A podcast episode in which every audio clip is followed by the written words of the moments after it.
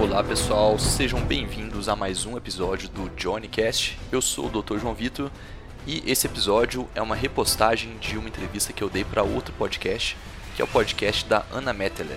A gente conversou bastante sobre biohacking e como usar o biohacking para sair da zona de conforto. Para quem não conhece a Ana, ela é anfitriã do Modesta Cast e ela fala bastante sobre zona de conforto, saindo da zona de conforto, é, psicologia positiva. Então eu recomendo que todo mundo procure o Modesta Cast, está nas principais plataformas, e também procurem a Ana no Instagram. É Ana Metteler, tem TH, T-H-E-L-E-R. É, ficou difícil, eu vou deixar o link para vocês. Espero que vocês gostem da entrevista, tá muito boa. Um abraço.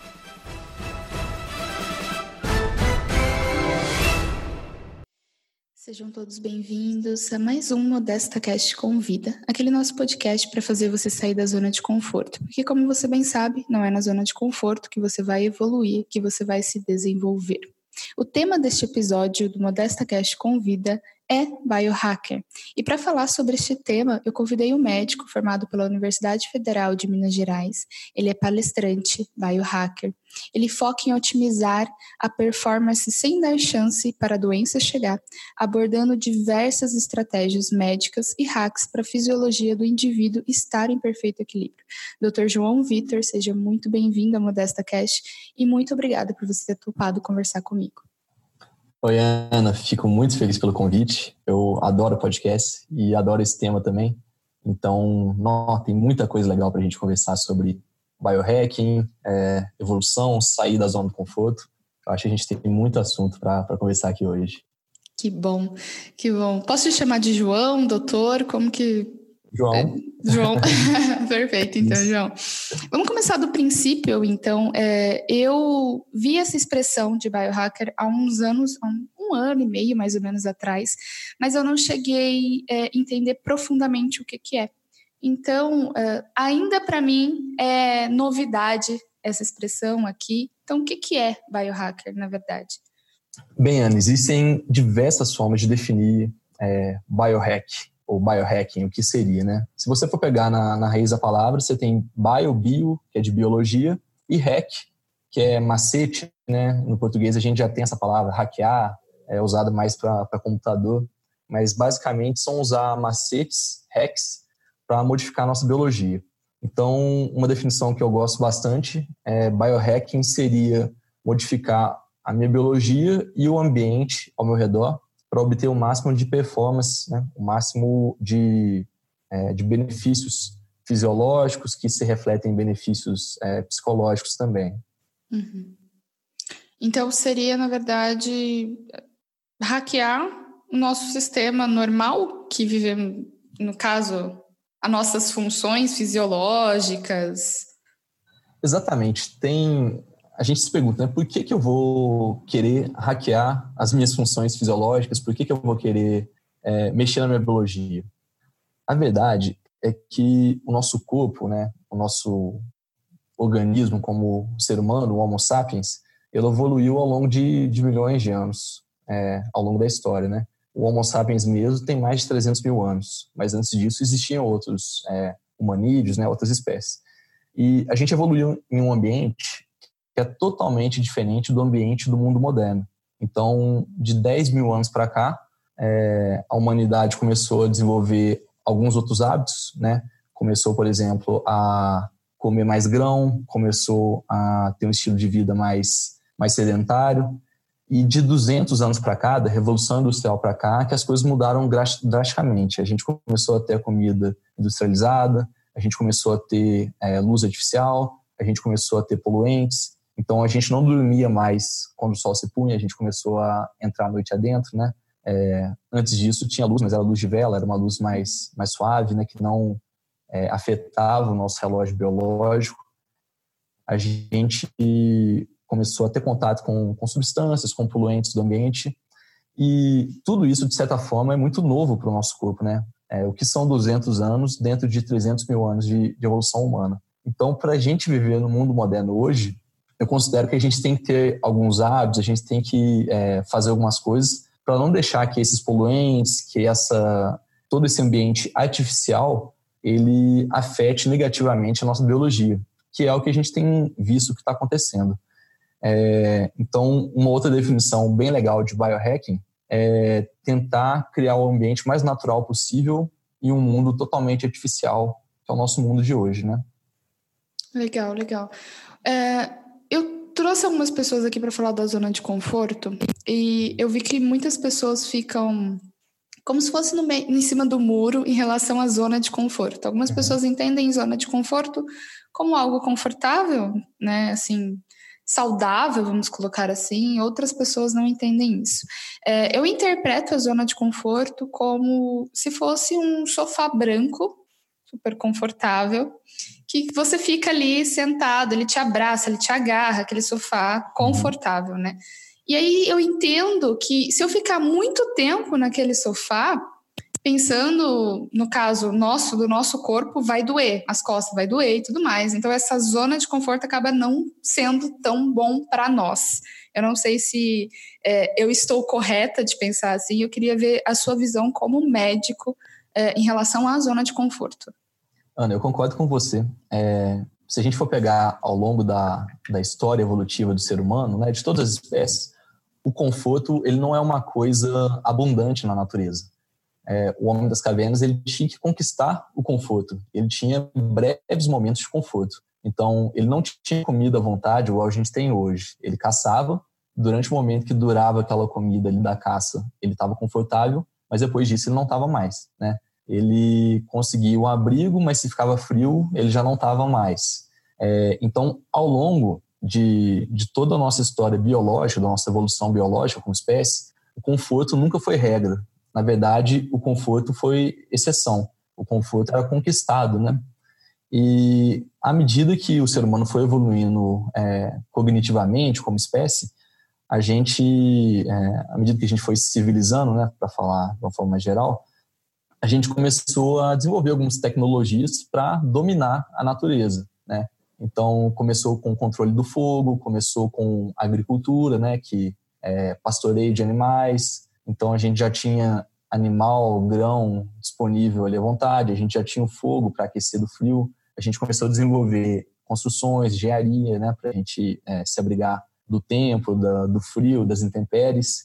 Enfim, a gente foi criando um certo grau de controle sobre a natureza e isso foi dando para o ser humano um certo controle.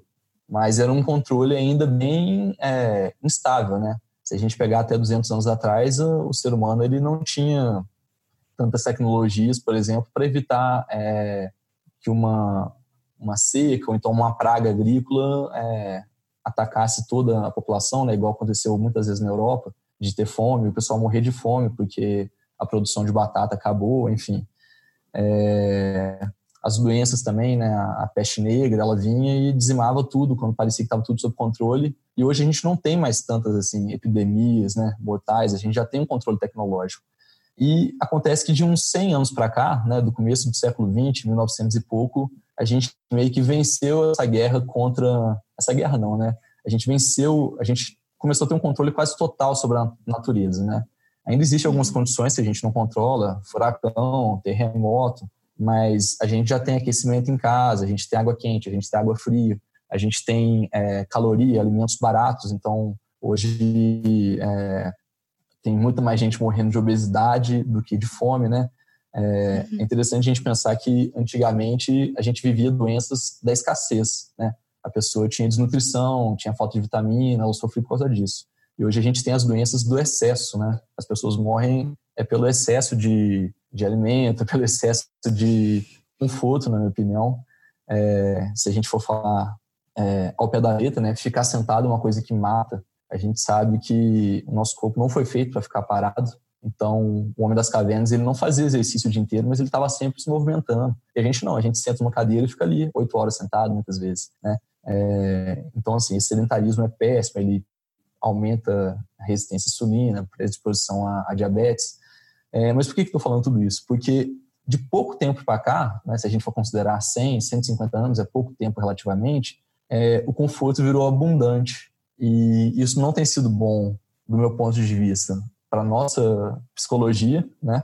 mas também não tem sido bom para o nosso corpo. Então a gente tem que tirar não só nossa mente, mas nosso corpo dessa, dessa zona de conforto. E nisso o biohacking é, ele tem muitos recursos.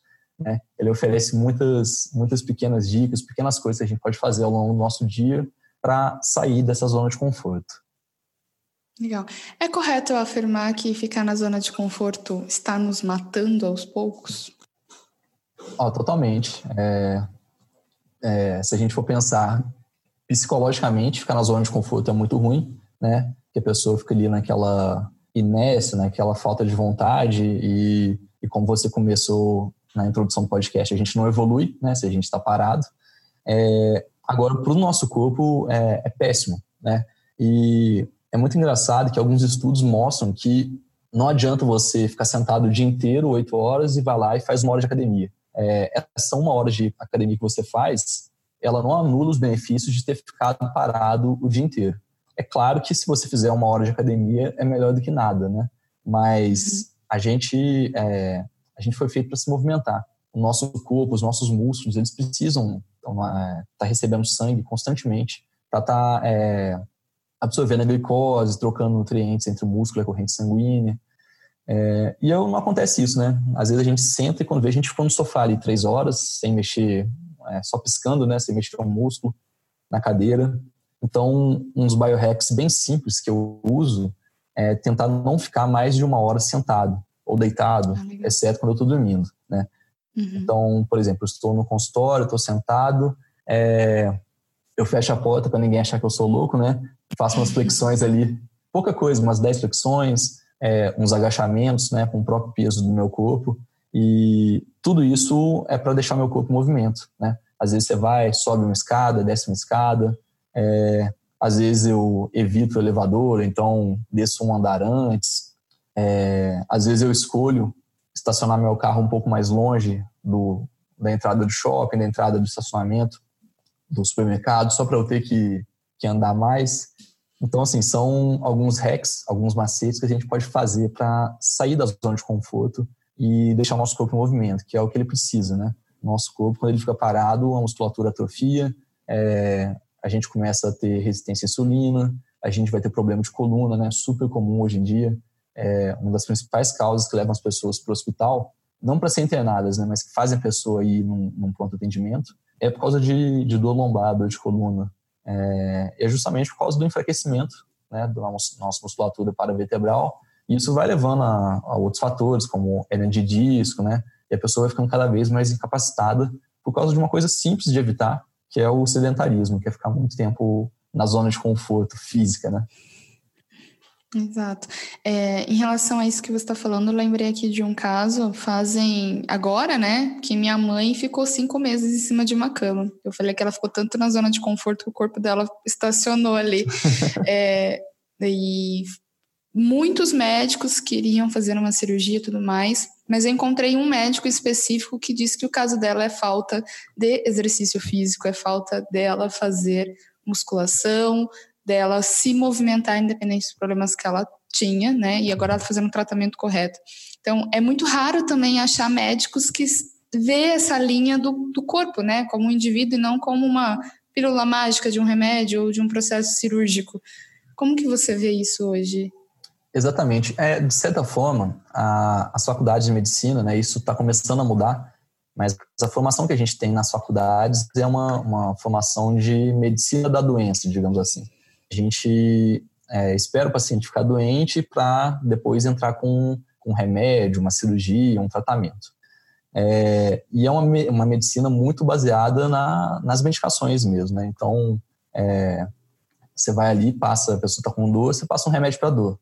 Mas você não se pergunta o que causou essa dor, né? Então, na prática, o que a gente tem tentando fazer é cada vez mais ir na causa dos problemas, ou seja, tratar a causa e não tratar o sintoma, né? Então, é engraçado porque, é, de certa forma, todo mundo se acostumou a ir no médico para receber um medicamento.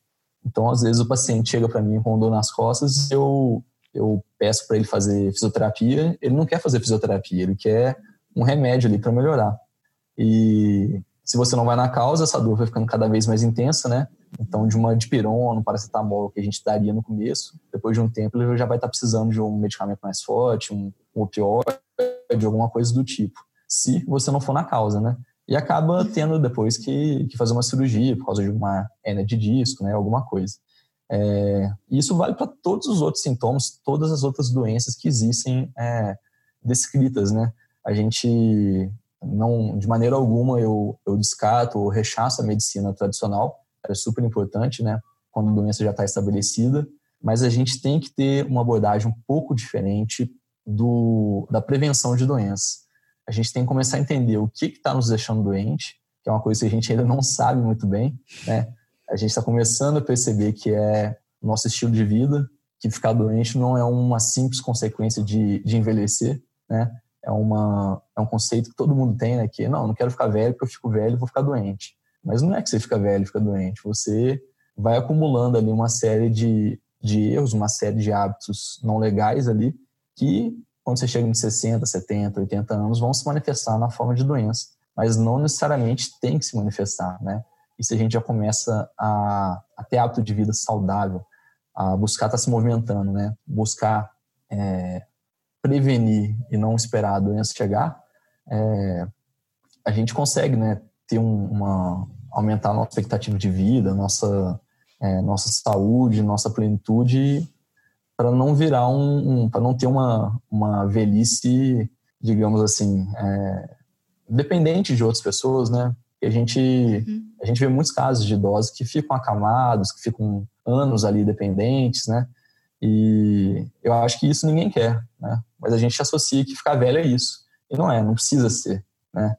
Mas não existe pílula mágica, existe hacks, né? Existe os biohacks que a gente pode aplicar, mas é, não existe uma pílula mágica, uma solução rápida que é o que todo mundo busca, né? E tem muito a ver com, com estar na, na zona de conforto e não querer sair da zona de conforto. É, mas uma coisa que todo mundo sabe que uma vez que a gente sai da zona de conforto, a gente fala, ó, oh, ainda bem que eu saí, né? É, é, e quando a gente vai na academia, às vezes a gente não não estava querendo ir na academia, estava com preguiça, é, não queria sair do sofá, estava chovendo, mas daí teve a força de vontade e foi. E daí quando a gente termina a academia, não, que bom que eu vim, né? Tipo, tô me sentindo vivo, tô me sentindo é, vigoroso.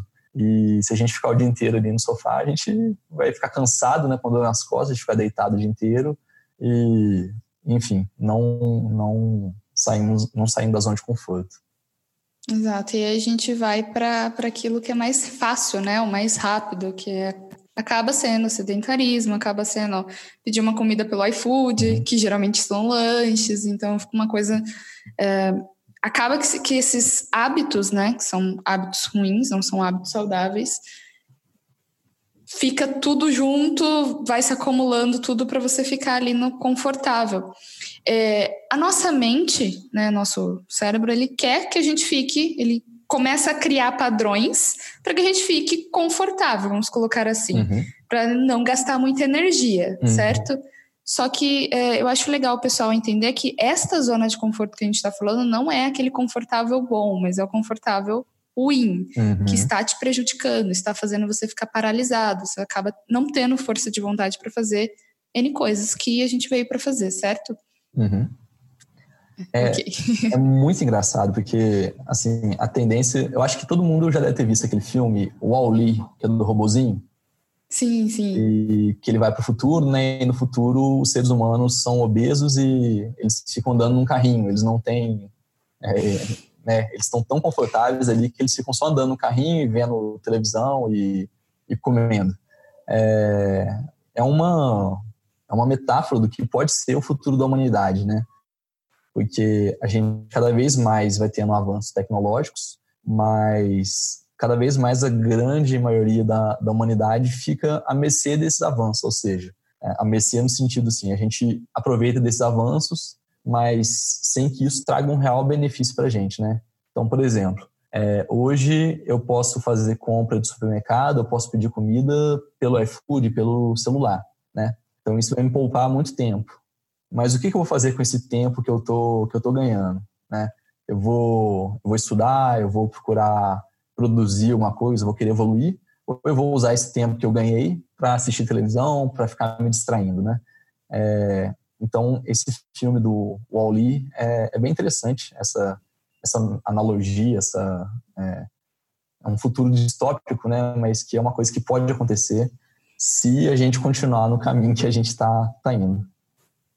É que me leva a uma outra pergunta para você, João, que é a sociedade hoje, como ela está, se continuar exatamente dessa mesma forma, que futuro você visualiza daqui a alguns anos? Vamos colocar, porque passou tão rápido, né? Se a gente for pensar, é, o último iPhone foi lançado há 11 anos atrás, 10 anos, 11 anos atrás, se não me engano. Uhum. Então, assim, é muito novo essa tecnologia, mas veio de uma forma tão rápida a gente ficar tão dependente da, uhum. da tecnologia para resolver tudo nas, na ponta dos dedos, né? É, ela veio para facilitar de uma certa forma, mas a gente, pelo excesso, o pecar no excesso, a gente acaba se prejudicando. Então, como que você vê a sociedade daqui num futuro, se a gente colocar cinco anos, ou até menos, acredito? Ana, eu acho que a gente vai ter que começar a, a, buscar ter um estilo de vida mais ancestral. Quando eu falo ancestral, é um estilo de vida mais parecido com o estilo de vida que os homens das cavernas tinham. Porque isso não, é, não significa que a gente não vai usar todos os benefícios que a tecnologia traz para a gente, mas a gente vai ter que começar a criar situações para que o nosso corpo é, tenha oportunidade de, de funcionar bem, né? de fazer o que ele foi feito, o, o que ele é programado para ser, que é um, um, corpo em movimento, né? não um corpo que fica é, sempre parado, sempre sedentário. E se a gente deixar, a tecnologia vai tomar conta da gente a ponto de que a gente não vai precisar sair de casa para nada, né? É, uhum. Então, eu vejo que o futuro, assim, uma necessidade que a gente tem é todo mundo começar a ser um pouquinho de, de biohacker ou de biohacker para começar a introduzir no nosso dia a dia, nosso estilo de vida, pequenas mudanças para contrabalancear esse excesso de facilidades que a gente tem. É, então, eu costumo falar que todo mundo tem um pouco de, de biohacker, mas não sabe ainda, sabe? Mas as pequenas experiências que a gente faz com o nosso corpo, as pequenas observações que a gente aprende, ó, tal dia eu fiz isso, eu me senti bem, tal dia eu comi tal coisa, não foi tão legal para mim. É, isso a gente vai ter que começar a fazer experiências para começar a introduzir essas mudanças no nosso dia a dia. Então, eu te dei o exemplo, né, de é, eu fico mais de uma hora sentado, eu tento fazer umas flexões, subo uma escada. É, quem está ouvindo a gente agora não vai ver, mas eu estou usando um óculos amarelo, que é um óculos que bloqueia a luz azul, né? Que é justamente aquela luz que destrói a melatonina e, e que ao não, ao impedir a produção de melatonina a gente não dorme bem, né? É um outro problema gravíssimo também dos dias atuais, é que a gente está dormindo mal. Na minha opinião, é o principal problema é, de saúde do mundo, mais do que obesidade, mais do que uma alimentação ruim, é o fato de a gente não estar tá tendo uma recuperação adequada, né? A gente está negligenciando muito o sono e sempre que a gente está sem tempo, a gente tira é do sono, né? Uma horinha a mais, uma horinha a menos ali. É, e isso afeta muito a nossa, a nossa saúde, é, a nossa disposição, a nossa fisiologia, a nossa psicologia.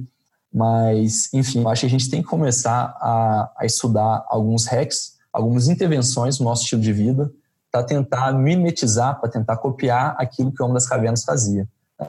Então, coisas pequenas, igual eu falei, andar mais, é, tomar mais sol, ter uma alimentação com produtos é, naturais, não industrializados, é, porque senão a gente, o caminho que a gente está indo, ele é muito, é muito sombrio, sabe, Ana? Falando da minha uhum. área um pouco, da, da saúde, a gente vê que no mundo todo a saúde está quebrada. É, no Brasil a gente tem o SUS, né, que é o sistema público de saúde, que em outros países do mundo tem também. Mas nos Estados Unidos eles têm um sistema totalmente privado de convênios, de plano de saúde, e a saúde lá também está tá quebrada. Por quê? É, é um modelo de, de atenção à, à saúde que espera a doença chegar. E é muito mais caro você tratar um paciente que teve um infarto, que teve um AVC, do que prevenir esse paciente, né? Evitar que ele vire diabético, evitar que ele desenvolva hipertensão.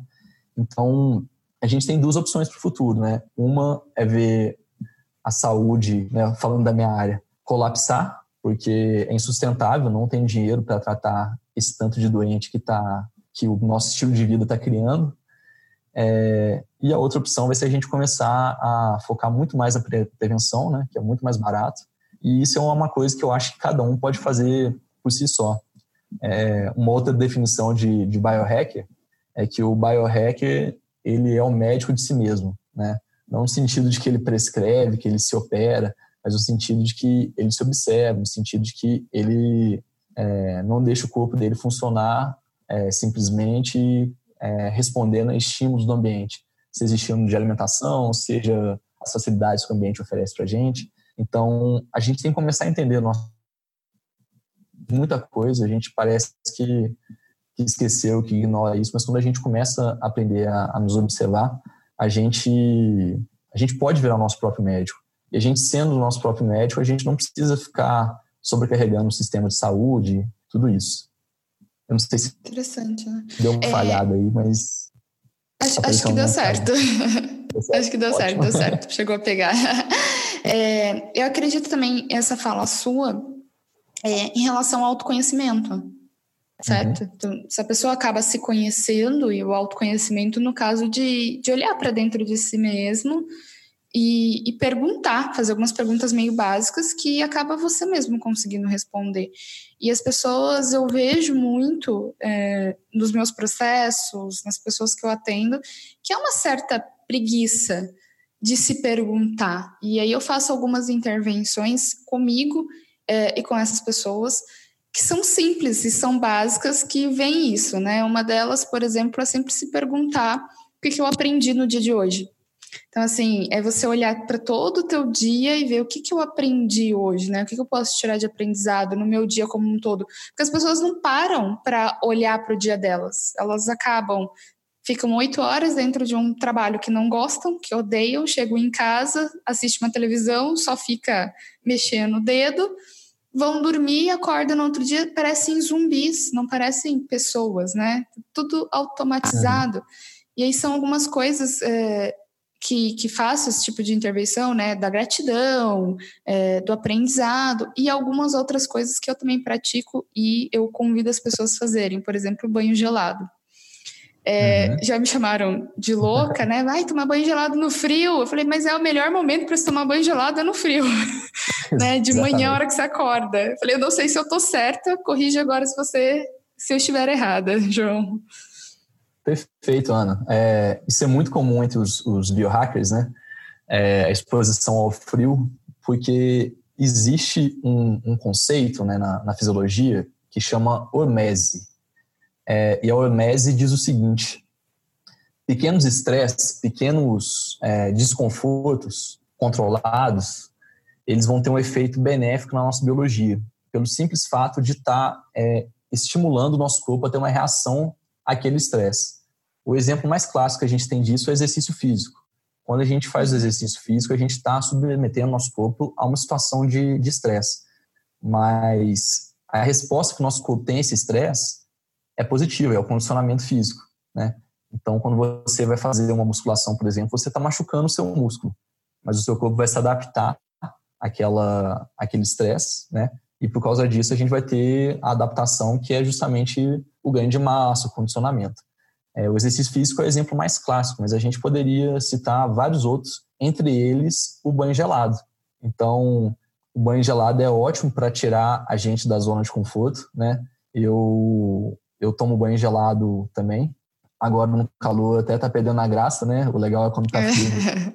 mas ainda que eu vá tomar banho gelado todo dia, ao longo de, de anos, é, não tem um dia que eu não chego ali no chuveiro e na hora de abrir não vem aquele pensamento, ah, hoje toma um banho quentinho, amanhã você toma gelado de novo. Então não é que fica mais fácil tomar banho gelado. A verdade é que você vai se acostumando, né? É, a primeira vez que você toma, você, os 20 segundos que você fica ali, você não aguenta ficar 20 segundos, né? É, depois você vai se acostumando, o primeiro 5 segundos é, é ruim, mas depois você acostuma, né? E uma vez que você já está acostumado, você tem que vencer aquele bloqueio de entrar, mas uma vez que você entrou, é tranquilo mas não é que fica mais fácil, né? Você fica mais resiliente. Mas não tem um dia que eu não vou tomar um banho gelado e eu não, não fico assim, ah, hoje não, amanhã.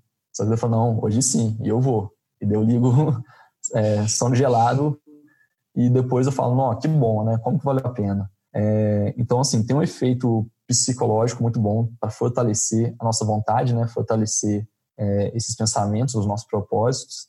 E fisicamente o banho gelado tem um efeito ótimo, porque é um pequeno estresse para o nosso corpo, mas que é, alguns benefícios, por exemplo, são uma vasoconstrição periférica, então todos os nossos vasos sanguíneos da pele eles vão se contrair, consequentemente o nosso sangue vai se concentrar é, nos nossos órgãos centrais, então vai aumentar a vascularização de cérebro, é, estômago, intestino. É, a gente também vai estar fazendo uma musculação dessa, todos os nossos vasos sanguíneos eles têm uma, todas as artérias têm uma, um, são envolvidos por músculos, né? E elas têm a capacidade de abrir e é, fechar.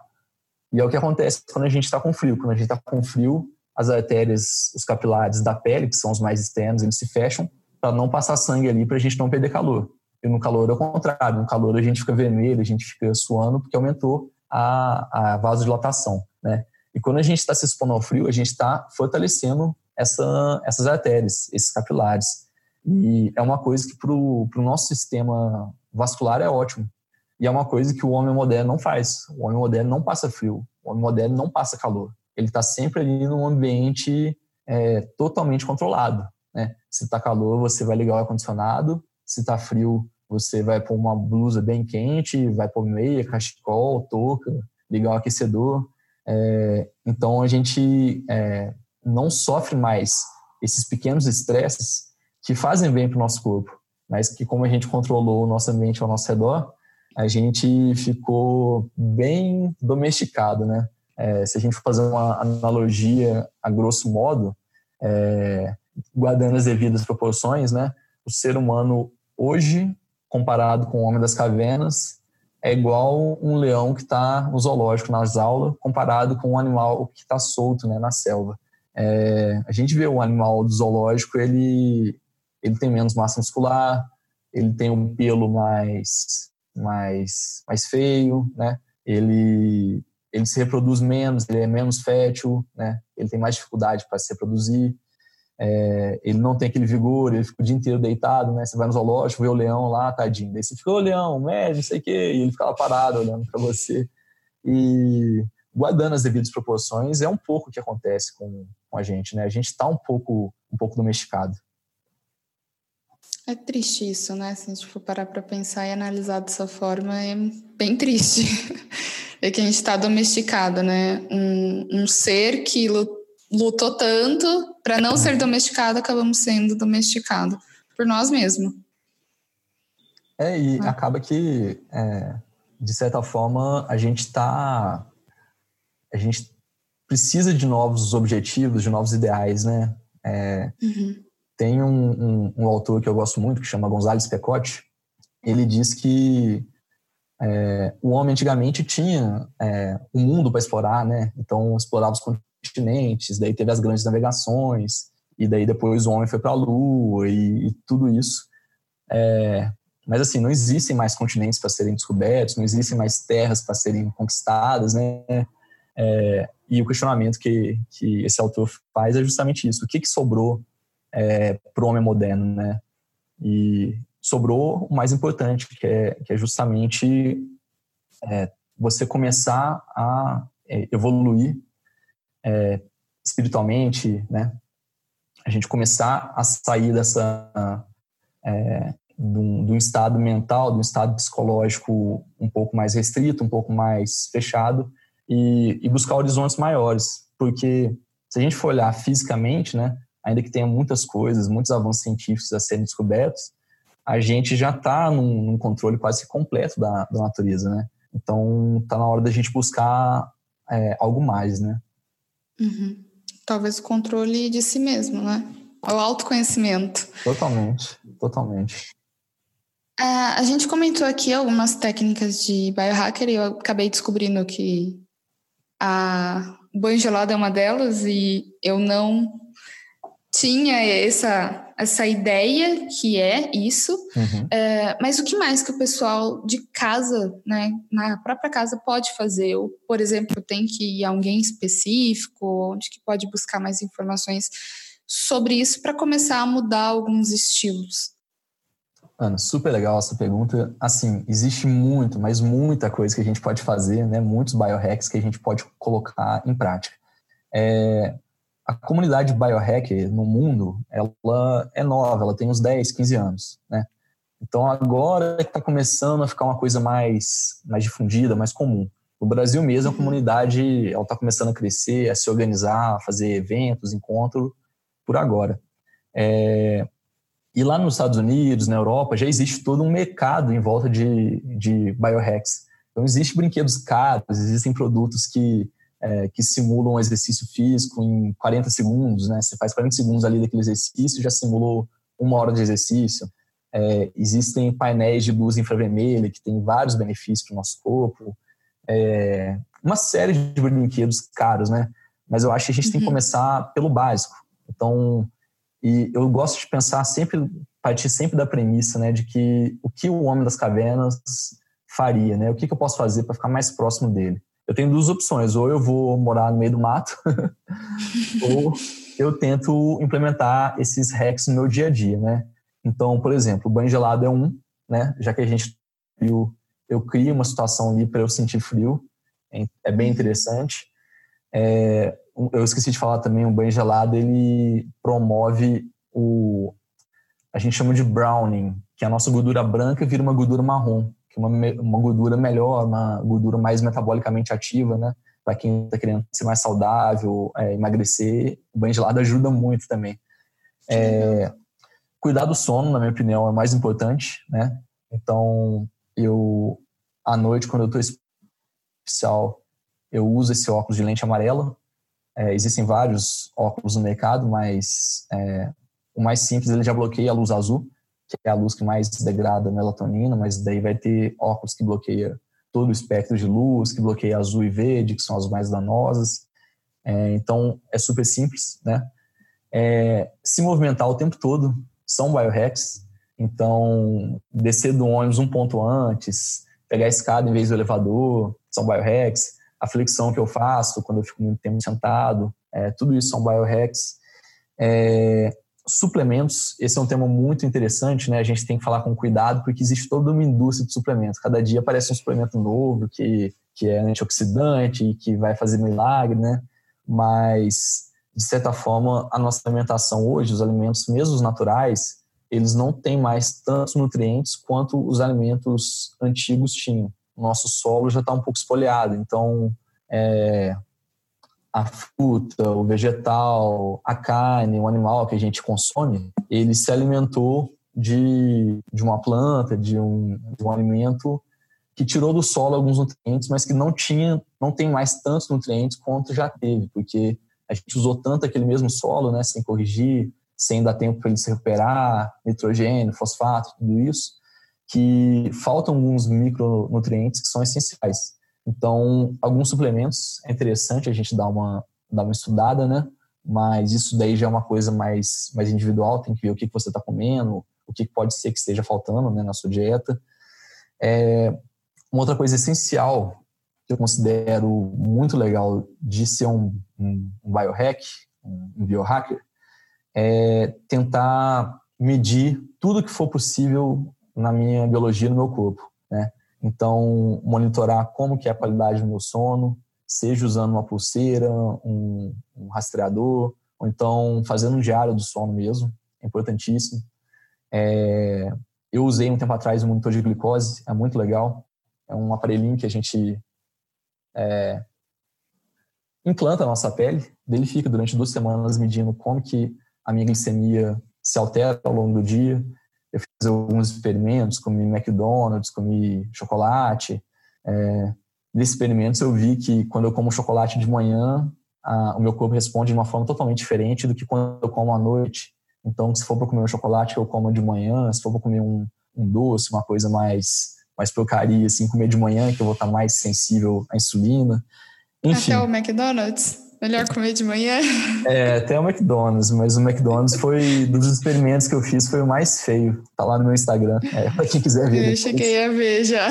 Mas foi, foi o que mais me assustou. Mas, Ana, tem, tem muita coisa assim para a gente falar, muitos biohacks, né? E cada dia a gente descobre mais coisas que você pode pôr no sua rotina e falar, ó, oh, isso é um isso é um biohack, né? Às vezes um alongamento que você faz ali na hora que você acorda vai mudar é, o seu dia, você vai se sentir mais disposto, mais, com mais energia, né?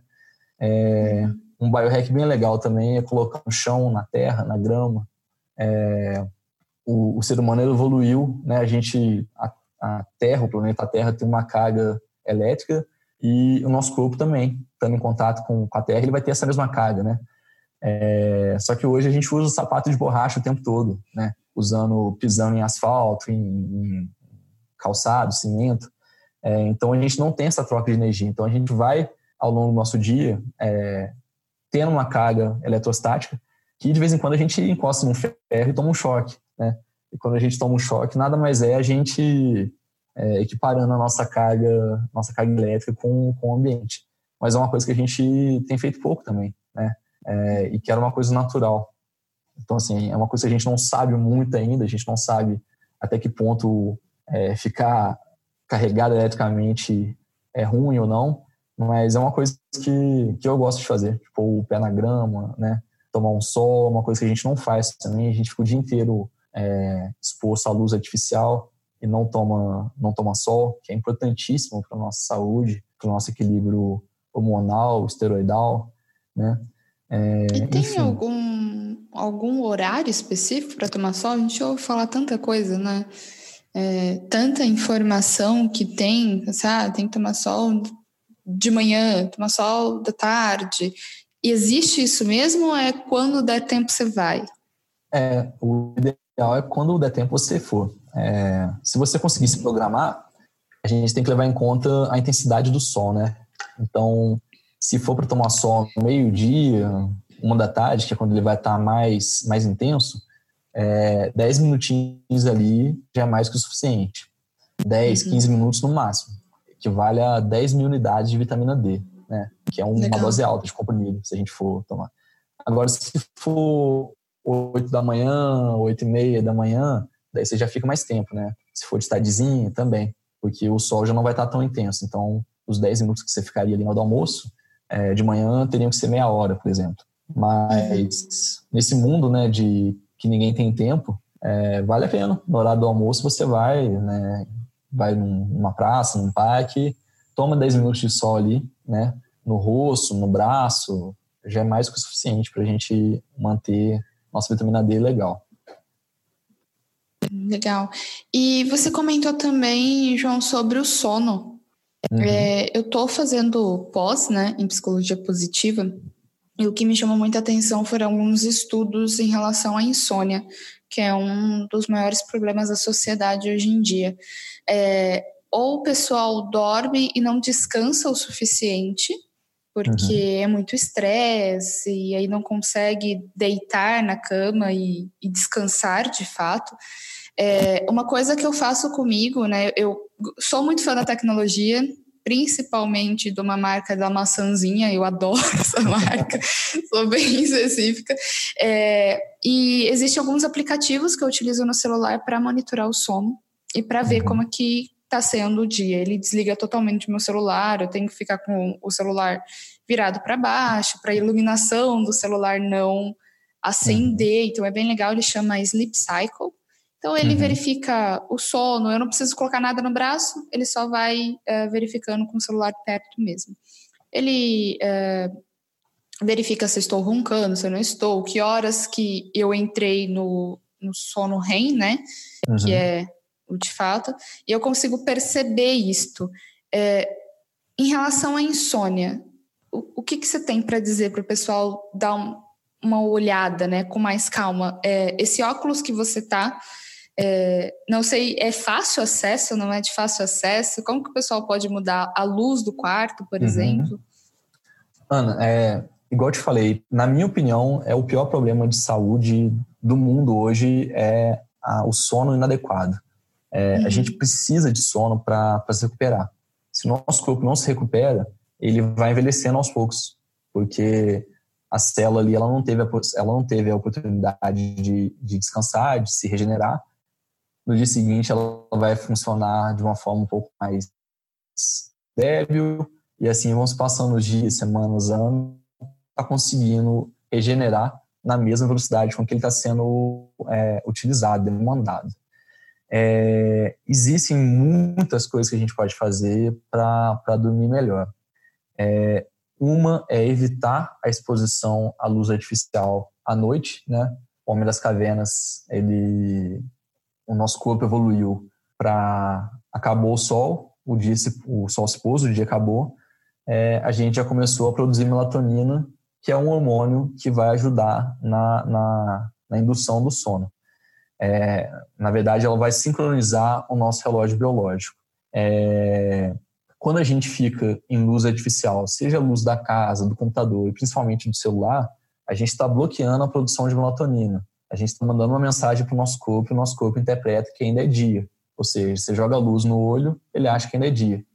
É, então, assim, é um perigo, principalmente o celular, que fica na nossa cara, né? Muitas vezes a gente apaga a luz do quarto e fica só com o celular ali. Então, a nossa pupila vai dilatar para captar muita luz, porque o quarto vai estar apagado, e a luz vai estar ali, indo direto no nosso rosto. Então, uma coisa que, que eu faço é evitar a exposição à luz à noite. É, esse óculos amarelo que eu estou usando, ele, ele bloqueia a luz azul, então você começa a enxergar tudo meio laranja, meio vermelho, mas isso não atrapalha em nada. É, e ele é de fácil acesso, a gente acha na internet, né? Eu, esse aqui que eu estou usando, inclusive, ele não é o, o, meu principal. O meu principal eu perdi, eu não sei onde que tá. Esse aqui eu comprei numa loja de, de equipamentos de proteção individual, nessas lojas de, ah, de capacete, bota. É, mas a gente acha fácil na internet. Óculos bloqueador de luz azul, e daí tem vários modelos, vários designs. Tem um que tem a lente um pouco menos amarela, mas que também bloqueia legal, tem um filtro. É, então, eu faço isso, uso óculos, é, evito o celular, né? Sempre que eu consigo, uma hora antes de dormir, eu já desligo, deixo o celular de lado, o computador, e vou fazer alguma coisa mais relaxante, é, seja ler um livro, seja é, simplesmente ficar ali na cama, planejando o meu dia seguinte, ou então escrevendo né, como foi meu dia, fazendo uma análise.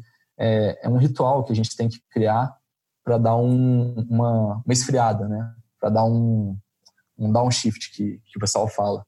É, cooling down. Você vai ali, tipo, você tá vindo no ritmo, na correria do dia, é, você não vai simplesmente naquela correria que você tá, ah, deu 10 horas, vou dormir. Não, deito na cama. Não. Você tem que se preparar para dormir. Você tem que dar essa, essa resfriada, essa é, desacelerada, né?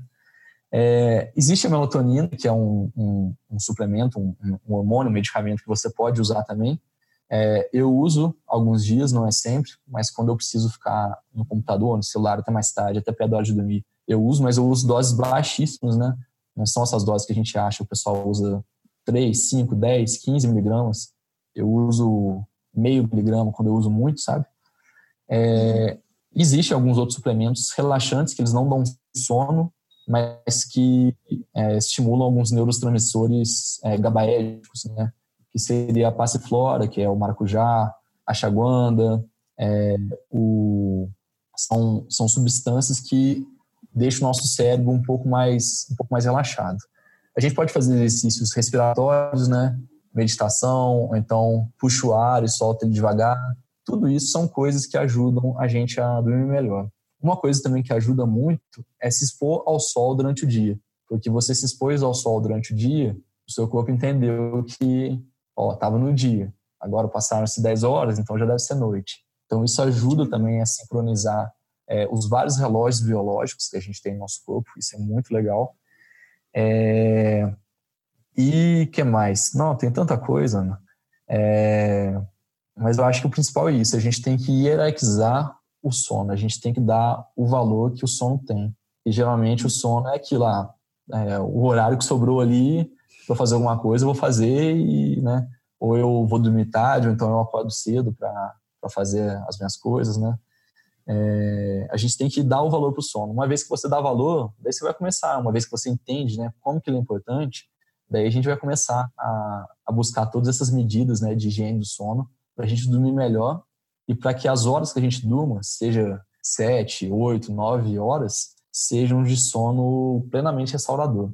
Porque o que acontece também, né, como você disse, a gente chega uma hora que a gente dorme porque a gente está exausto, mas é um sono que não vai ser um sono é, tão recuperador, que é um sono que você não vai ter desacelerado para chegar naquele estado, né? É, então, são coisas que a gente tem que fazer. O café é uma substância que muita gente toma à noite, né? Fala, não, eu tomo café e durmo igual. É, de fato, isso pode acontecer, mas o seu sono não vai ser tão reparador quanto um sono se você não tivesse tomado café ou outras substâncias que vão afetar no sono, né? Os remédios para dormir, os benzodiazepínicos, os hipnóticos, eles são péssimos também para a qualidade do sono. Então, eles se parecem muito com o efeito da bebida, né? Você vai ter um sono ali, você vai desmaiar, você vai ficar num estado quase de coma, mas não vai chegar num, num sono reparador também. E, infelizmente, hoje é um dos medicamentos mais usados no Brasil. Está entre os três mais usados, né? O benzodiazepínico. É, justamente por causa disso, a pessoa chega no médico, é muito comum chegar para mim e falar, ah, doutor, eu quero um remédio para dormir. E, na grande maioria das situações, né, a consulta médica dura 10, 15 minutos, seja no SUS, seja no plano de saúde é, o médico não tem oportunidade de, de fazer um questionário, de perguntar como está a higiene do sono, de, de dar as dicas para o paciente. Então, a solução mais fácil para os dois né, é receber o remédio, você vai ali, toma aquelas gotinhas antes de dormir e dorme. Mas isso é um problema, é péssimo. Assim. O benzodiazepínico, no longo prazo, é, vai dar alteração neurológica, alteração neurodegenerativa, é péssimo. Mas, enfim, é tudo questão de de, de, estilo de vida mesmo. Então a gente tem que começar a hierarquizar a nossa saúde, seja o sono, seja o exercício físico, seja a alimentação. É, e só para terminar esse assunto, senão vou ficar falando sobre sono demais, com o assunto que eu gosto é, a gente tem uma capacidade ruim para identificar quando a gente está com falta de sono, com falta de descanso. Por exemplo, se eu durmo oito horas por noite e uma noite eu dormi só três, eu vou acordar é, morrendo de sono eu vou perceber que eu vou estar com sono. Agora, se eu tinha que dormir 8 e eu dormir 7, eu vou acordar normal, eu não vou perceber que eu estou com déficit de uma hora, mas se é, ao longo de três dias eu durmo 7 horas, quando eu deveria dormir 8, no terceiro dia eu já vou estar totalmente alterado. Eu não vou estar percebendo isso. Mas os estudos pegam e fazem testes né, psicológicos de, de concentração, de, é, de memorização, e essa horinha que o pessoal tira do sono é, faz toda a diferença. A pessoa acha que não, né? subjetivamente, se você perguntar, ela vai falar que está bem, está descansado, mas quem dormiu uma hora menos vai pior no teste de memória, de concentração. E, de certa forma, a gente está acostumando a dormir menos, né? Hoje é normal você falar, ah, não, seis horas de sono para mim dá. Não é que dá. É, você precisa de seis horas para não virar um zumbi. Mas não significa que às seis horas você vai ficar, vai ficar bem, né? Talvez você seria muito mais produtivo, você seria muito mais feliz, muito mais saudável se você dormisse oito horas. Às vezes essas duas horas que você está tirando de sono para trabalhar, para fazer alguma outra coisa, se você dormisse oito, você não ia precisar delas, porque você ia estar tá mais é, focado, mais produtivo, mais concentrado. É, eu, já, já surgiu um outro assunto aqui interessante falar, que é o sono e o estresse e a vontade de comer, né?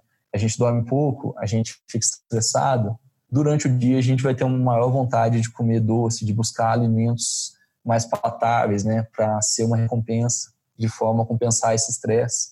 Então, assim, o sono para mim é o começo de tudo. É, tem um, um, médico, o Dr. João Galinaro, é, quem tiver interesse pode seguir o Instagram dele, que é, é, muito legal, tem muitas dicas sobre, sobre esse assunto. Eu acho que é um, um dos assuntos menos valorizados hoje em dia que a gente tem que dar mais atenção.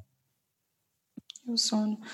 Legal. Eu tenho. Uh, eu costumo falar para o pessoal ter uma rotina, tanto matinal quanto noturna, né? Então, uhum. antes, na hora de dormir, ter isso, e também quando você acorda, ter algumas coisas para colocar ali antes de já chegar pegando no celular e aí fazer o batidão do dia sem antes despertar de fato. Uhum. Então, é realmente isso, é esse olhar, ter autoconhecimento, é, se perguntar, né, olhar para dentro de si, sair da zona de conforto e buscar informação.